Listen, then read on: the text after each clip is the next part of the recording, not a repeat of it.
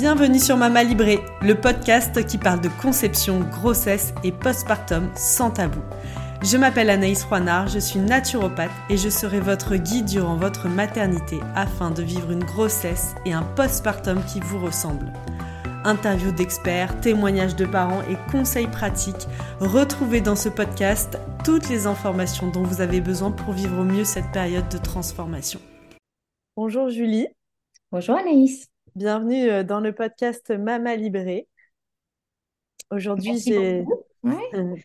j'ai le plaisir de, te recevoir euh, sur un sujet euh, de prévention. Vraiment, c'est, on va aborder aujourd'hui dans cet épisode vraiment notre objectif, c'est de la prévention. C'est, on va parler de plagiocéphalie. Donc, toi, tu es ostéopathe. Mm trouve euh, dans le 74 et tu fais partie de l'association Bébé Plagio 74. Exactement. Donc déjà, un grand merci à toi de nous laisser ce temps de parole et de diffusion sur ce sujet euh, et en particulier sur le, la rubrique de la prévention qui est extrêmement importante et qui touche énormément d'enfants, qui touche en, en moyenne 40% des nourrissons. Ah, ok, je savais pas que c'était un chiffre aussi important, tu vois. Je savais que c'était important. J'ai déjà entendu parler euh, par les sages-femmes et d'autres ostéopathes. donc 40% en effet. Euh, donc euh, l'idée, voilà, c'est que tu nous parles un peu. Donc déjà pour les, les parents, les mamans surtout, c'est vrai qu'il y en a plus de femmes sur Mama Libré pour l'instant. Les mamans qui nous écoutent et qui n'ont jamais entendu parler de la plagiocéphalie, ben, qu'est-ce que c'est? Alors, ça, c'est très important de bien comprendre qu'on va parler de deux choses, les déformations crâniennes positionnelles, et qui vont être de deux types sur lesquels je reviendrai tout à l'heure. Mmh Il ne faut surtout pas confondre avec la craniosténose. Et ça, je fais, j'invite les mamans qui auraient, euh, seraient tentées à aller voir quelques images sur Internet à bien se rendre compte que la plupart des images qu'elles vont voir assez affreuses sont plutôt des problématiques de craniosténose qui se soignent de manière chirurgicale. Donc là, c'est euh, voilà une, absence de suture euh, entre les os. Et donc attention, mesdames, ne, voilà, ne prenez pas peur en voyant ces images. La plupart du temps, ce que vous verrez, ce sont des craniosténoses et ça ne va pas être le sujet euh, d'aujourd'hui. Nous, on va parler des déformations crâniennes dites positionnelles. Qui font partie de... Excuse-moi juste, mais pour être bien clair, donc dans la plagiocéphalie, il y a deux choses distinctes. C'est pas ça c'est presque ça, parce qu'en fait, dans les déformations crâniennes positionnelles, il y a deux choses distinctes. Il y a ce qu'on appelle la brachycéphalie, où on va avoir un crâne qui va être trop plat à l'arrière, donc un crâne qui va se développer en largeur avec des grandes faces, des grands visages, et qui ne veut pas avoir beaucoup de profondeur. Ça, mhm. c'est la brachycéphalie. Et il y a la plagiocéphalie, ou l'asymétrie, elle va se faire que d'un côté. On va avoir l'impression qu'à l'arrière du crâne, il y a un côté du crâne qui pousse bien et l'autre qui reste plat. D'accord. En réalité, il existe même un troisième type qu'on appelle les dolicocéphalies, où le problème va être l'inverse de la brachycéphalie. Le crâne va être trop développé en longueur et pas assez en largeur. Et ça, c'est beaucoup plus rare et ça pose beaucoup moins de problèmes, donc on les traite moins. D'accord. Ok. Donc, déformation crânienne positionnelle, brachycéphalie, tête plate à l'arrière, euh, plagiocéphalie, tête asymétrique. Ok. C'est très clair. Nos grands sujets. Nos grands sujets du jour. Donc, euh, quels, euh, voilà, quels sont les risques déjà? Est-ce que on pourrait considérer que c'est quelque chose qui va évoluer positivement, naturellement? Pourquoi c'est nécessaire d'intervenir et justement d'en parler aujourd'hui dans son podcast pour que les mamans soient en alerte et puissent l'identifier suffisamment tôt. Ok. Aujourd'hui, ça c'est important de bien comprendre qu'on a des études qui montrent que ça ne disparaît pas tout seul. Hein, on a eu beaucoup de travail à faire auprès des professionnels de santé notamment pour que ce, discours euh, cesse. Ce n'est pas encore tout à fait le cas, mais ça ne part pas. Et ça, on en a la preuve par les études aujourd'hui. En revanche, on a des comportements qui vont pouvoir favoriser la correction ou au contraire l'aggraver. Donc euh, voilà, mais ça ne part pas tout seul. Il faut mmh. faire quelque chose. Alors bien entendu, dans les 40% que je citais tout à l'heure, heureusement, un certain nombre vont rester en dessous d'un seuil qu'on va considérer comme acceptable d'un point de vue esthétique et fonctionnel. Hein, ça ne va pas tout dégénérer dans des grandes amplitudes, mais ça ne part pas tout seul si on ne fait pas les bonnes choses. D'accord. Et donc, dans les bonnes choses, euh, quelles sont les pratiques euh, à avoir justement? À avoir. Alors, peut-être qu'avant de rentrer dans, dans, les, dans les bonnes choses, je vais finir sur la question que tu me posais précédemment, qui était euh, celle des risques. le premier risque, c'est un risque esthétique, mais je crois que dans le monde où nous vivons aujourd'hui, c'est un risque à ne pas négliger. Hein. il a souvent été un peu balayé. Oh, c'est pas grave, c'est juste esthétique. Mais alors, pourquoi est-ce qu'on redresse les dents de nos enfants? Pourquoi nous intéressons-nous à la mode, euh, pourquoi euh, se lavons-nous les cheveux? Voilà. Donc hmm. esthétique, euh, c'est pas à balayer. surtout sur une partie du, du, corps qui est quand même très exposée. Très exposé, exactement. Euh, ensuite, on a des risques euh, fonctionnels, c'est-à-dire qu'on va avoir une asymétrie qui ne va pas toucher seulement l'extérieur du crâne, mais aussi ce qu'il y a à l'intérieur. Donc, on peut avoir euh, des risques au niveau de la liberté des trompes de stage, par exemple, avec une augmentation d'infection ORL. On peut avoir, quand elles sont importantes, des risques sur la vision, dans le sens où les deux yeux n'étant pas dans le même plan, la avoir une bonne convergence peut être des fois difficile. On va avoir des risques posturaux qui vont, où le reste du corps va s'adapter euh, à cette euh, déformation. On va, on va, avoir aussi très fréquemment des risques dans les acquisitions motrices. C'est compliqué pour un bébé qui a du mal à tourner la tête de ramper correctement, de marcher à quatre pattes correctement. Et puis après, on a des choses euh, tout à fait pratiques. Hein. un enfant qui a la tête très déformée, quand il va falloir lui mettre un casque, ça va être compliqué. Et des casques, on en met pour le vélo, le patin à roulettes, le ski et plein d'autres activités. Donc ça, ça a déjà été dans mon cabinet un motif de consultation. Voilà, on peut pas lui mettre de casque. C'est quand même pas négligeable. Après, à ce jour, on n'a pas euh, mis en relief véritablement de risques cognitifs.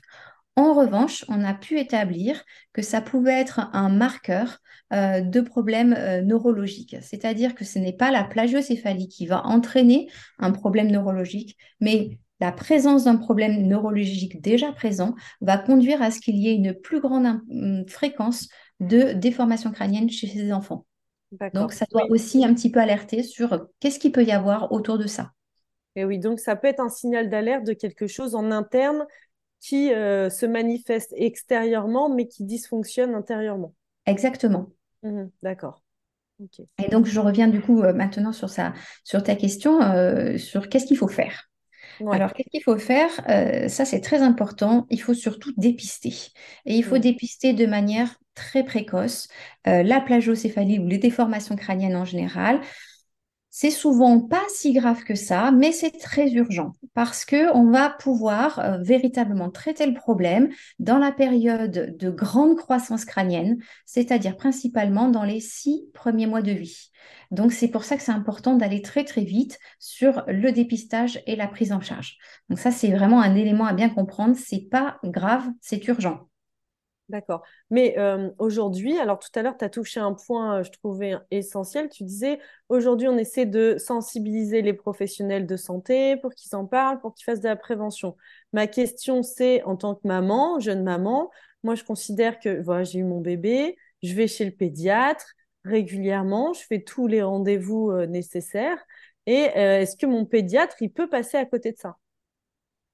Il ne devrait pas, mais il peut. Voilà, il peut, c'est possible. Ou alors, il peut effectivement imaginer, se dire que c'est peut-être pas très grave. Euh, voilà. Mais il y a quand même, il faut le reconnaître, beaucoup de progrès hein, dans le corps médical sur ce dépistage-là. Néanmoins, et c'est d'ailleurs le, une des grandes missions de notre association, c'est de former un maximum de personnes à ce dépistage et aux bonnes pratiques. Ça veut dire les parents, tous les personnels de la petite enfance, euh, qu'ils soient professionnels de santé ou pas, euh, et euh, les, professionnels de santé. Et c'est pour ça que c'est vraiment une mission de tout un chacun, c'est-à-dire qu'on peut être aussi là dans le rôle de dépister sa petite nièce ou mmh. le petit cousin de la voisine. Voilà.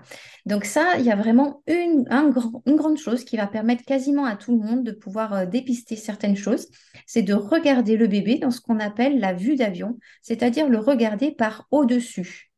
On se mhm. place au-dessus de la tête de l'enfant et on va regarder l'ovale que censé faire cette tête-là. Alors quand il est, par exemple, dans les bras de quelqu'un Par exemple, il est dans les bras de quelqu'un, mettons en position assise. Alors, ça peut se faire aussi allongé. On va positionner une main sous le crâne de l'enfant et on va se baisser jusqu'à être sur le, en position de regarder le dessus du crâne. Et dans cette position, on va pouvoir distinguer, euh, on va imaginer une ligne verticale et une ligne horizontale et on va vérifier que le cadran droit est égal au cadran gauche, à droite comme à gauche. Donc ça, déjà, ça nous donne une grande, belle vision sur les asymétries. Et on va pouvoir regarder aussi si le crâne, il a une belle forme d'œuf ou est-ce qu'on a plutôt un triangle ou un rectangle ou un quadrilatère. Euh, voilà, on peut à peu près tout trouver. Mais normalement, c'est une forme d'œuf avec, euh, voilà, bien symétrique entre la gauche et la droite. Et on pourra regarder aussi, euh, tout simplement en mettant les doigts dans les conduits auditifs, est-ce que les oreilles se trouvent sur le même plan ou est-ce qu'on a une oreille qui commence à se rapprocher euh, de la joue ou de l'œil d'un côté? D'accord. Ça, c'est vraiment un, un, examen qui est facile à faire, que tout le monde peut faire et auquel on doit faire confiance parce que c'est un excellent moyen de dépistage. Donc l'autre moyen de dépistage, c'est aussi, donc là on observe, donc ce que tu viens de nous dire, c'est plutôt d'un point de vue physique, esthétique, on observe en fait avec nos yeux, et après on va observer le bébé plutôt dans sa motricité. Exactement. Et donc ça, il faut bien comprendre qu'une plagiocéphalie, donc là je reviens juste sur les déformations asymétriques, on aura toujours à un moment donné un bébé qui aura eu hum, des difficultés à tourner la tête d'un côté, euh, soit qu'il aura qu'il ira moins fréquemment de son de ce côté-là, soit qu'il aura une moins grande amplitude dans le mouvement de ce côté-là. Euh, ça, c'est vraiment euh, extrêmement lié à ces déformations euh, asymétriques. Ça aussi, ça peut se remarquer. Alors, c'est difficile parce que les bébés, ils ont des tout petits coups. Et puis, en général, c'est pas tout ça qu'on regarde quand on fait des câlins avec son enfant. Mais ça, c'est quelque chose quand même que à la maison, on peut assez facilement tester en, lui en suivre un objet ou une personne ou une lumière, de vérifier que il va bien aussi souvent et aussi loin des deux côtés.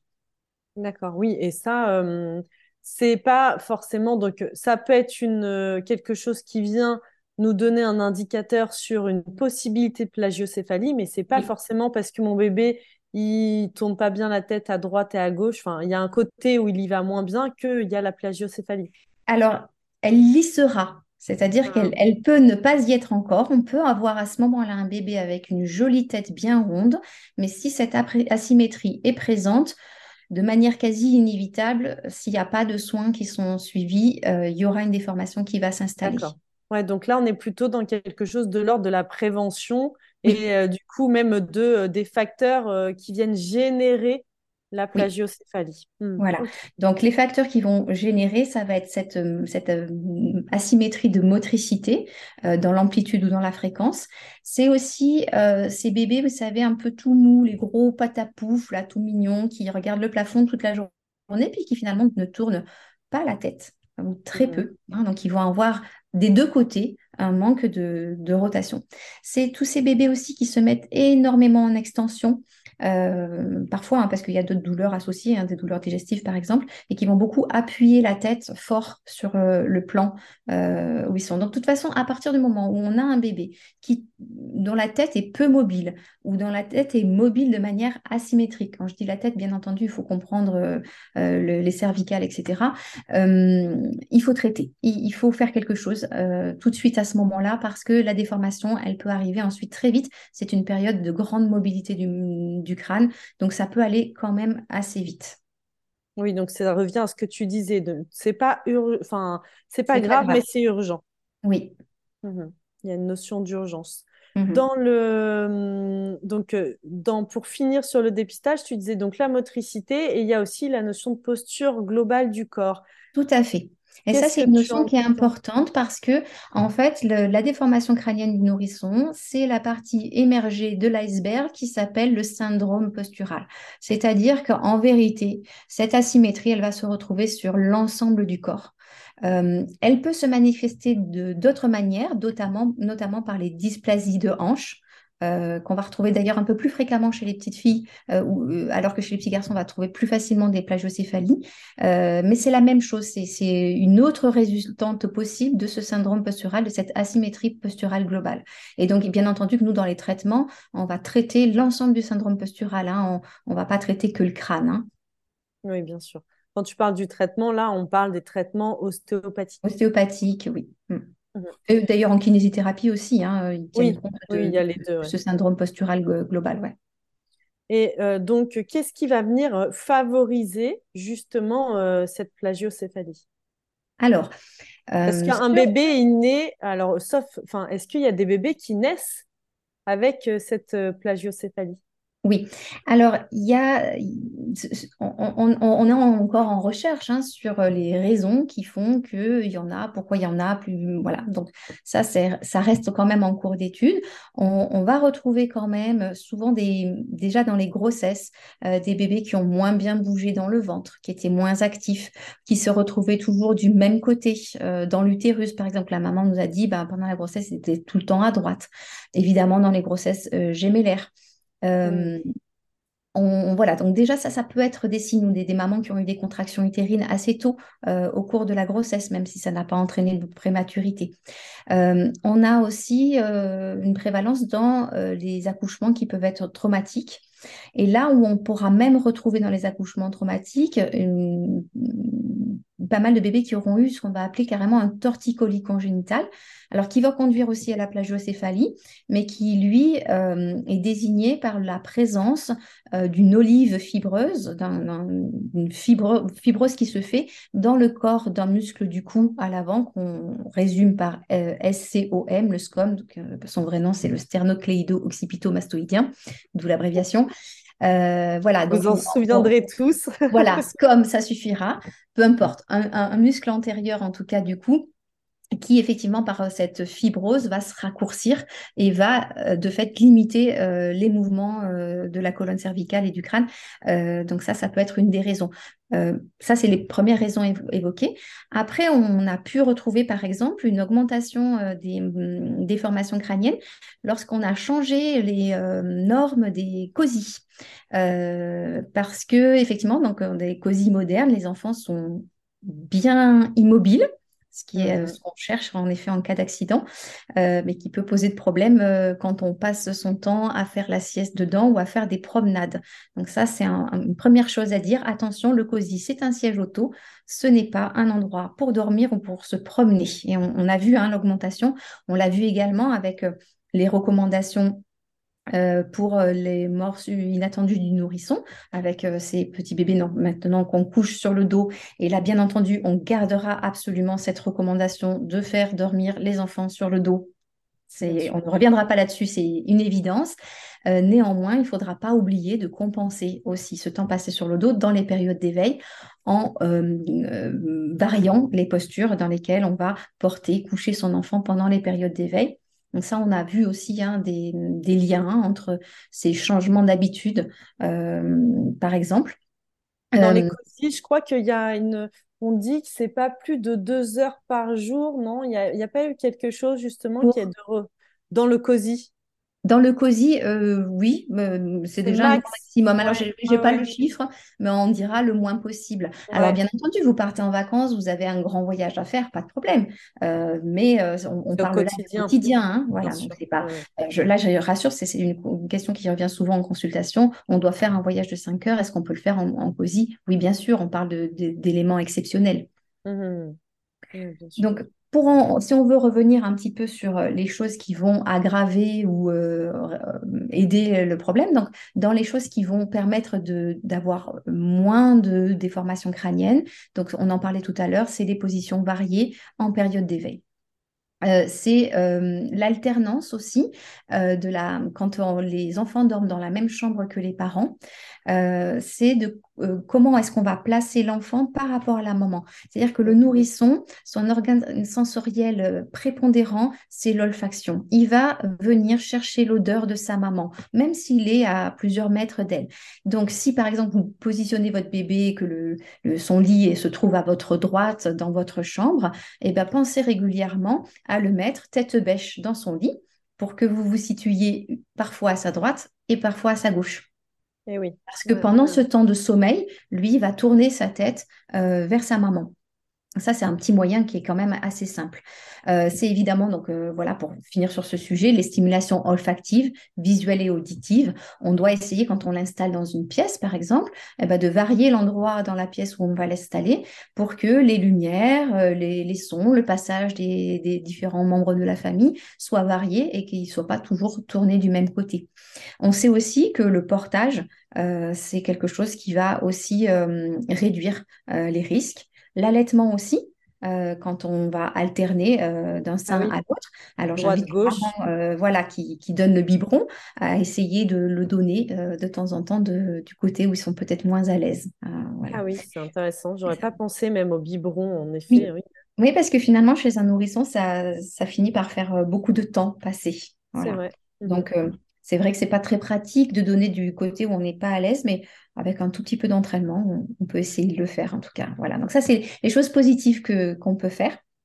Euh, Pour et euh, vraiment euh, plutôt bah, voilà, favoriser le fait que oui, il n'y ait pas cette déformation crânienne qui se s'opère. C'est mhm. ça. Hein. Donc là, déjà, juste avec ces petits signes-là, ces petites choses, attentions-là, une petite déformation, une petite asymétrie de, motricité, elle peut déjà être euh, corrigée tout ou partie. Donc ça, c'est intéressant. Et euh, ce, qui va, euh, ce qu'il va falloir éviter, euh, alors, on va éviter tout ce qui est les arches. Euh, et en particulier, ça c'est surtout pour euh, les, petits-enfants qui ont des brachycéphalies. Hein, si le petit truc intéressant à regarder, il est juste pile dans l'axe du regard quand je suis allongée sur le dos, eh ben, quel intérêt j'aurais à aller tourner ma tête pour regarder le mur donc, c'est intéressant de plutôt mettre une arche, de mettre des petits objets noirs et blancs, par exemple, hein, pour les petits qui ne voient pas encore les couleurs, plutôt sur les côtés. Ça va inciter l'enfant, dans un premier temps, à tourner la tête. Et puis par la suite, ça va l'inciter aussi à pratiquer les retournements. Donc voilà, les arches, c'est pas quelque chose qui va aider. Euh, tout ce qui est euh, les, ces, matelas très souples, alors les Kukuna Baby, les Domio, etc. Alors c'est vrai que les enfants sont quand même bien là-dedans, mais il faut pas oublier qu'au départ, tout ça, c'était surtout fait pour des enfants prématurés. Donc un enfant né à terme, normalement, n'est pas censé aller dans ce genre d'objet euh, parce qu'il va se retrouver plus regroupé. alors c'est très confort. Et ça, pareil, les études, ont le, c'est très clair dessus. Il y a beaucoup moins de mouvements spontanés de l'enfant dans ces systèmes-là que sur un enfant qui va être posé sur un tapis à plat. Euh, donc, on va réduire la motricité libre de l'enfant dans ces systèmes-là.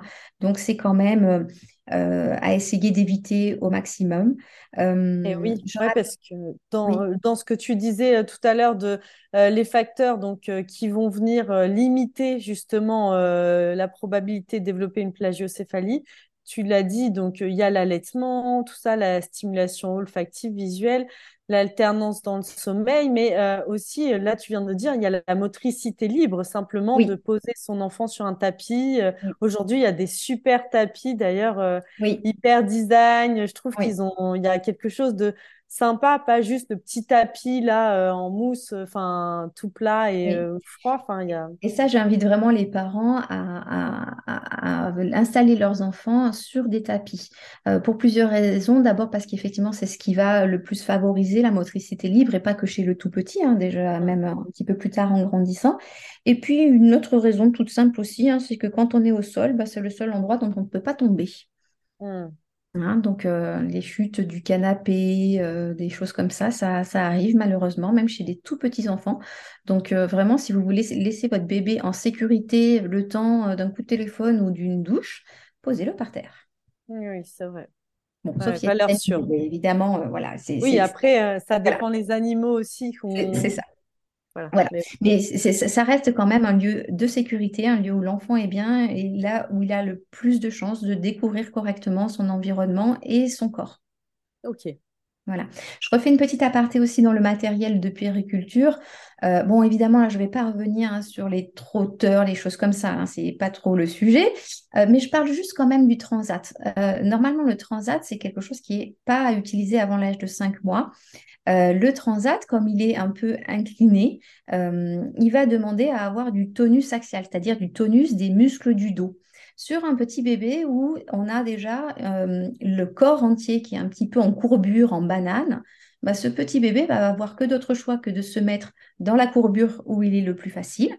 Et là, comme en plus, il n'a pas suffisamment de tonus dans le dos euh, pour aller de l'autre côté, ben, il va juste rester dans la courbure euh, de son syndrome postural.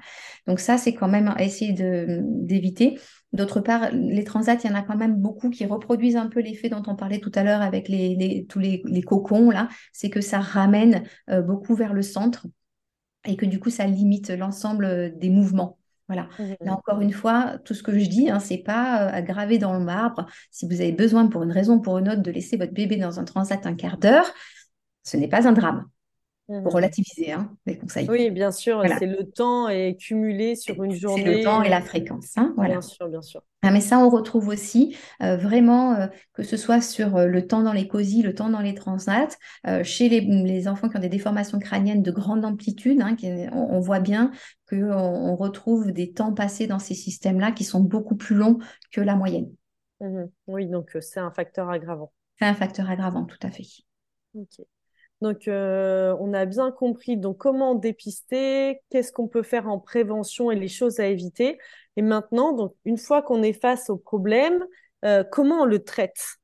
Comment on fait euh, Vers quel professionnel on s'oriente ben, Le traitement, ça c'est très important de comprendre que c'est un traitement d'équipe.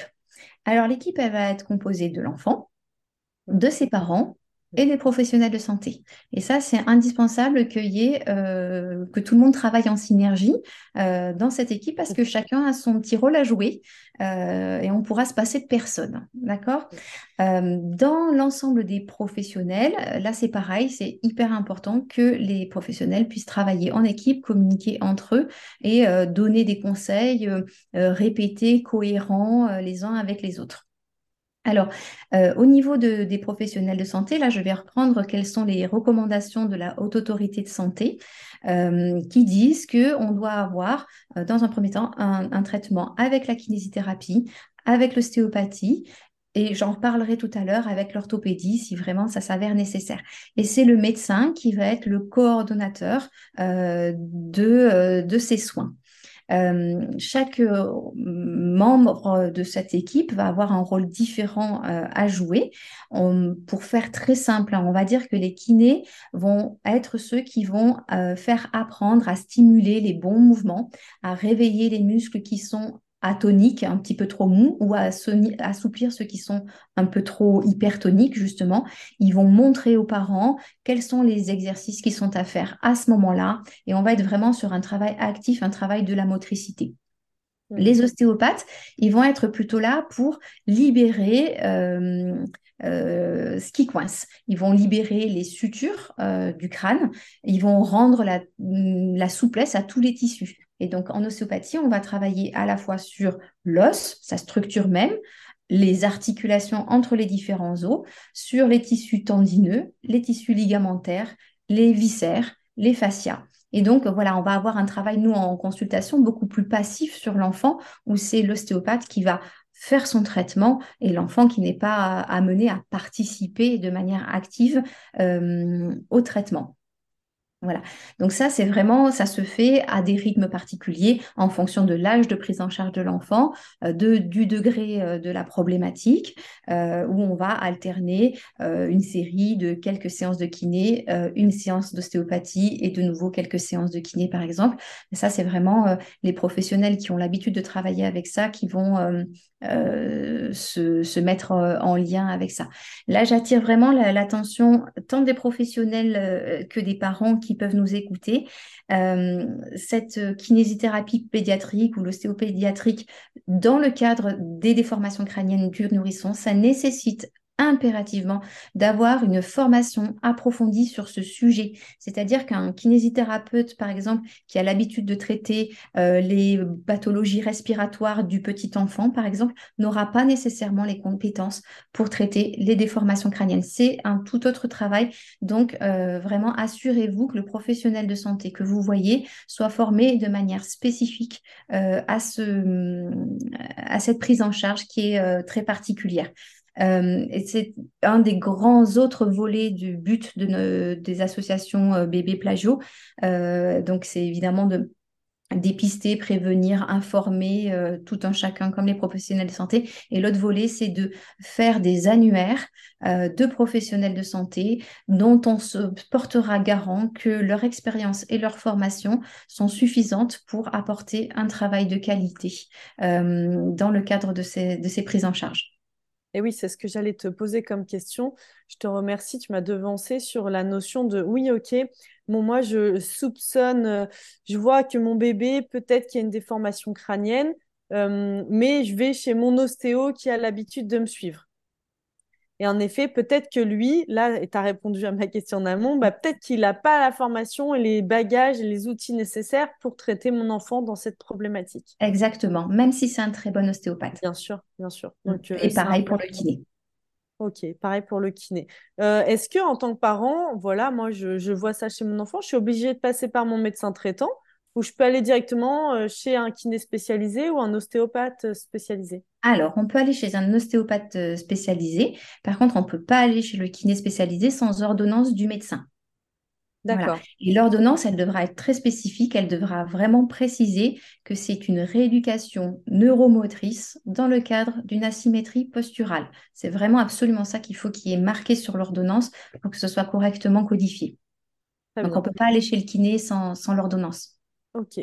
Et euh, dans, donc aujourd'hui, votre annuaire, euh, donc là, il y a cinq associations de bébés euh, plagiaux euh, en, France. Il y en a une dans le Morbihan, deux dans le Rhône-Alpes. Donc on est bien lotis ici, dans le 69 et le 74, où tu te trouves. Il y en a dans la Manche et l'Île-de-France. Oui. C'est-à-dire que moi, si, je sais pas, moi, je suis plutôt dans l'Ouest. Mm-hmm. Eh ben, c'est plus compliqué. Ok, je me débrouille. oui, c'est un, peu plus compliqué. Alors, en général, euh, les professionnels de santé locaux, euh, les sages-femmes en particulier, les médecins généralistes, les pédiatres, euh, normalement, localement, ils connaissent hein, les professionnels de santé habilités à faire ce suivi. D'accord? Donc, c'est pas parce qu'ils sont pas référencés dans notre annuaire parce qu'ils ne sont pas dans le département qu'il n'y en a pas ailleurs, bien entendu. voilà, en général, voilà, si vous vous rapprochez de, de ces professionnels, sages-femmes, kinés, médecins généralistes, ostéopathes, normalement, ils savent euh, quels sont les professionnels euh, dans, le, dans le coin. Ok, super.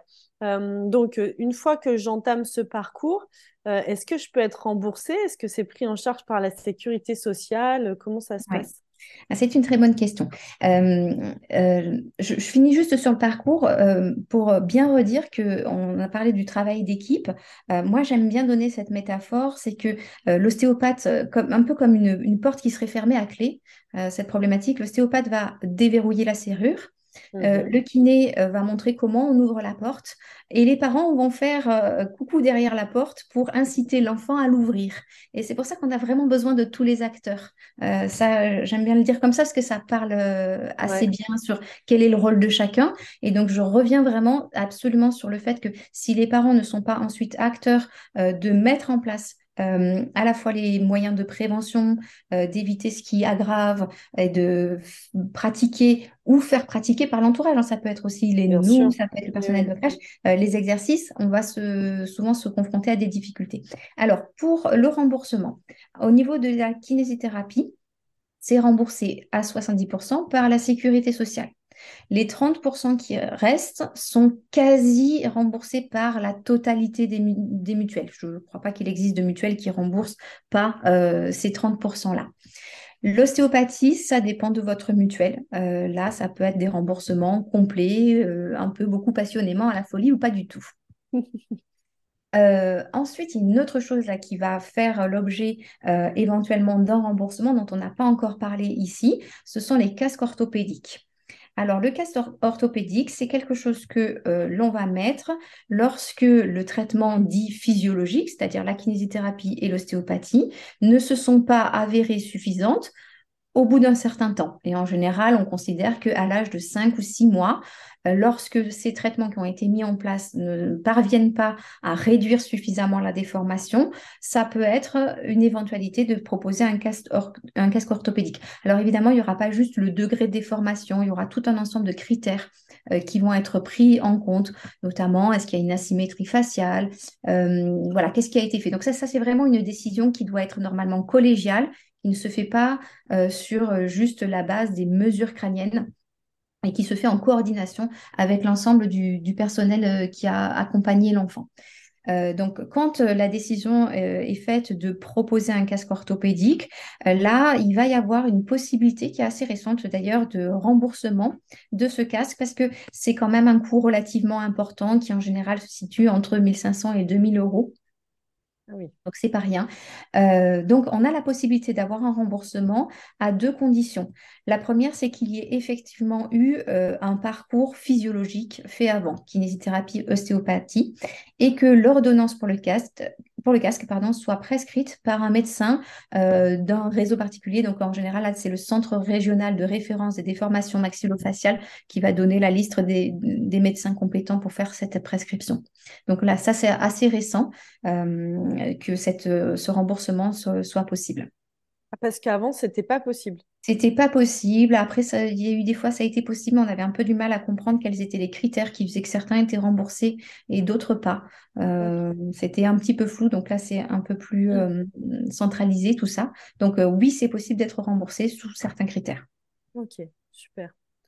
Euh, c'est un casque que l'enfant il va, il doit porter toute la journée. C'est un nombre d'heures. C'est la nuit. C'est un nombre d'heures, mais c'est 23 heures sur 24, donc euh, on pourra considérer que c'est euh, porté toute la journée. Alors on a eu aussi énormément de progrès ces dernières années sur les casques, parce que maintenant ce sont des casques qui sont faits à l'imprimante 3D.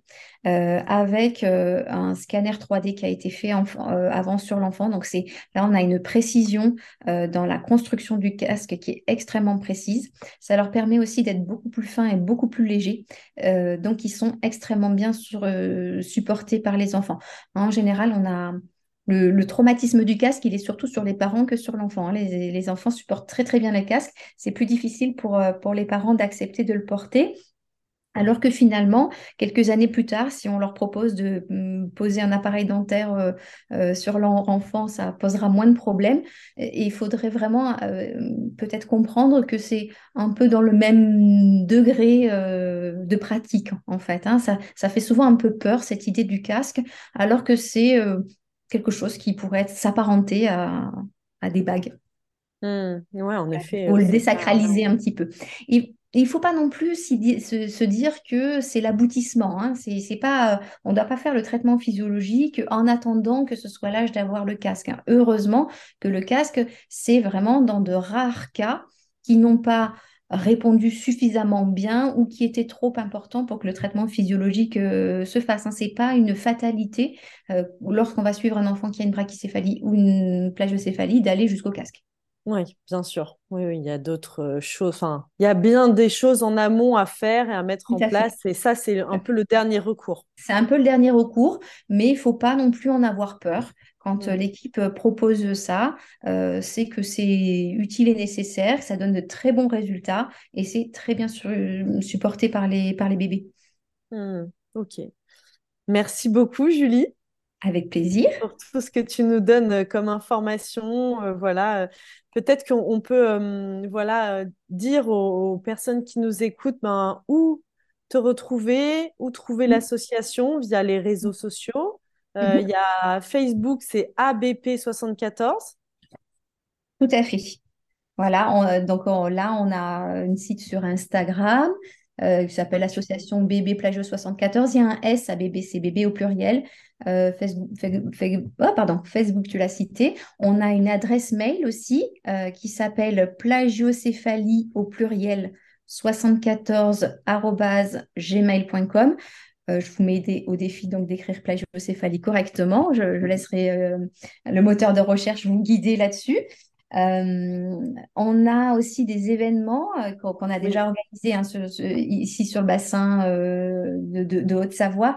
on en a parlé rapidement tout à l'heure, hein, des conférences pour les professionnels de santé, des journées mondiales de la plagiocéphalie. en général, ça se fait en avril, parce que c'est là que se situe la date, où on va essayer de faire des petits parcours de dépistage pour montrer, on a un médecin, un kiné, un ostéopathe, un orthopédiste, et on va pouvoir comme ça suivre le parcours de soins euh, pour savoir qu'est-ce qui se passe dans une séance d'ostéopathie, qu'est-ce qui se passe dans une séance de kinésithérapie. On peut faire du dépistage en général dans ces, quand on fait ces journées portes ouvertes comme ça. Euh, les parents peuvent aussi venir avec leur bébé. La prochaine d'ailleurs est euh, au mois de novembre.